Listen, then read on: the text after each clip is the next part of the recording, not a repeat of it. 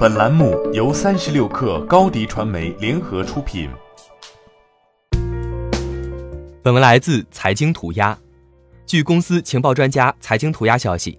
红杉资本近日已成为江小白的新增投资方，不过持股比例仅有百分之三点三三。该部分股份此前由重庆星亚控股集团持有。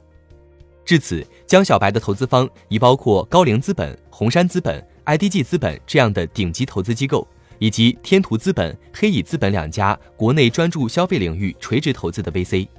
创立于二零一二年的江小白主打面向年轻人的白酒品牌。从渠道上来看，区别于传统白酒所覆盖的商务饭局、中高档餐馆，其主要抢占大排档、小餐馆等场景。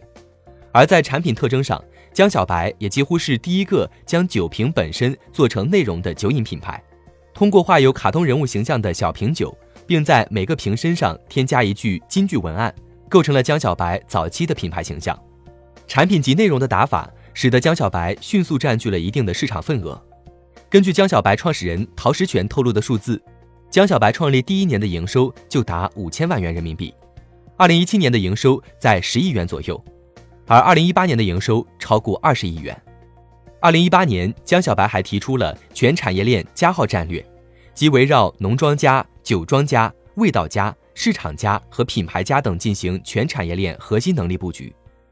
围绕这一战略，江小白旗下目前已拥有江记酒庄和驴溪酒厂生产酿造基地，以及江记农庄高粱种植基地。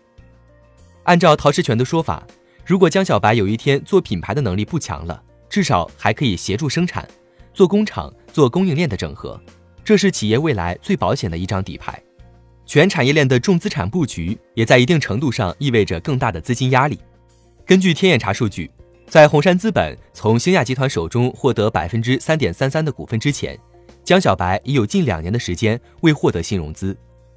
从线上酒水消费人群来看，九零后和九五后年轻消费群正逐渐成长为线上酒水消费的主要驱动力，并呈现出多元化、个性化、求便捷、爱尝鲜等消费特征。并彰显了小众洋酒、无酒精啤酒、颜值果酒、小瓶白酒等酒水偏好关键词。过去两年，年轻客群对酒精的消费热情持续走高，这也导致研发适合年轻人口味的品类，开拓更容易直接触达年轻人的渠道，包装更受年轻人欢迎的内容等方向，都成为了受追捧的创业选择，进而也诞生了古小酒、九小二等创业公司。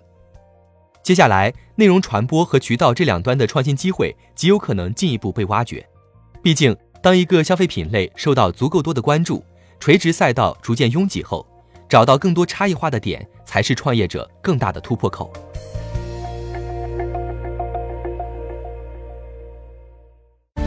欢迎添加小小客微信 xs 三六 kr 加入克星学院，每周一封独家商业内参，终身学习社群。和大咖聊风口、谈创业，和上万客友交流学习。高迪传媒，我们制造影响力。商务合作，请关注新浪微博高迪传媒。